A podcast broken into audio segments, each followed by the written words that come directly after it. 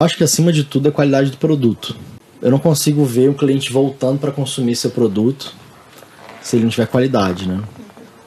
E não é fácil você atingir uma qualidade e que a maioria das pessoas é, goste. Então você vai ter que fazer muito teste.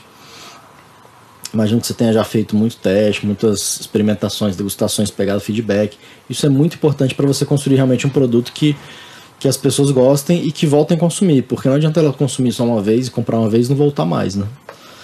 Então, assim, essa estratégia de você ter um, um produto bom, isso daí é meio que é, é, é chover no molhado, assim. Eu acho que isso é o básico, mas que muitas vezes esse óbvio não é feito, né? Eu vejo muito produto ruim aí, que às vezes o pessoal coloca o marketing bem feito e acaba vendendo, mas eu acho que para você realmente ter uma consistência e no longo prazo você é, se firmar no mercado, é, o produto realmente vai ter que ter uma qualidade muito boa, né?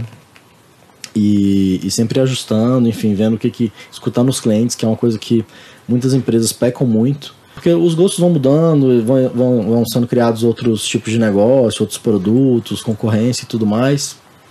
As pessoas vão passando a consumir outras coisas, enfim, aí às vezes ela, ela vai deixar de consumir seu produto, por exemplo, porque, sei lá, a embalagem não abre mais tão fácil como outros, entendeu? Às vezes outro abre mais fácil. Então, assim, umas coisas é, bobas assim que se você não perguntar para o seu cliente, acaba que você vai ficando para trás, né?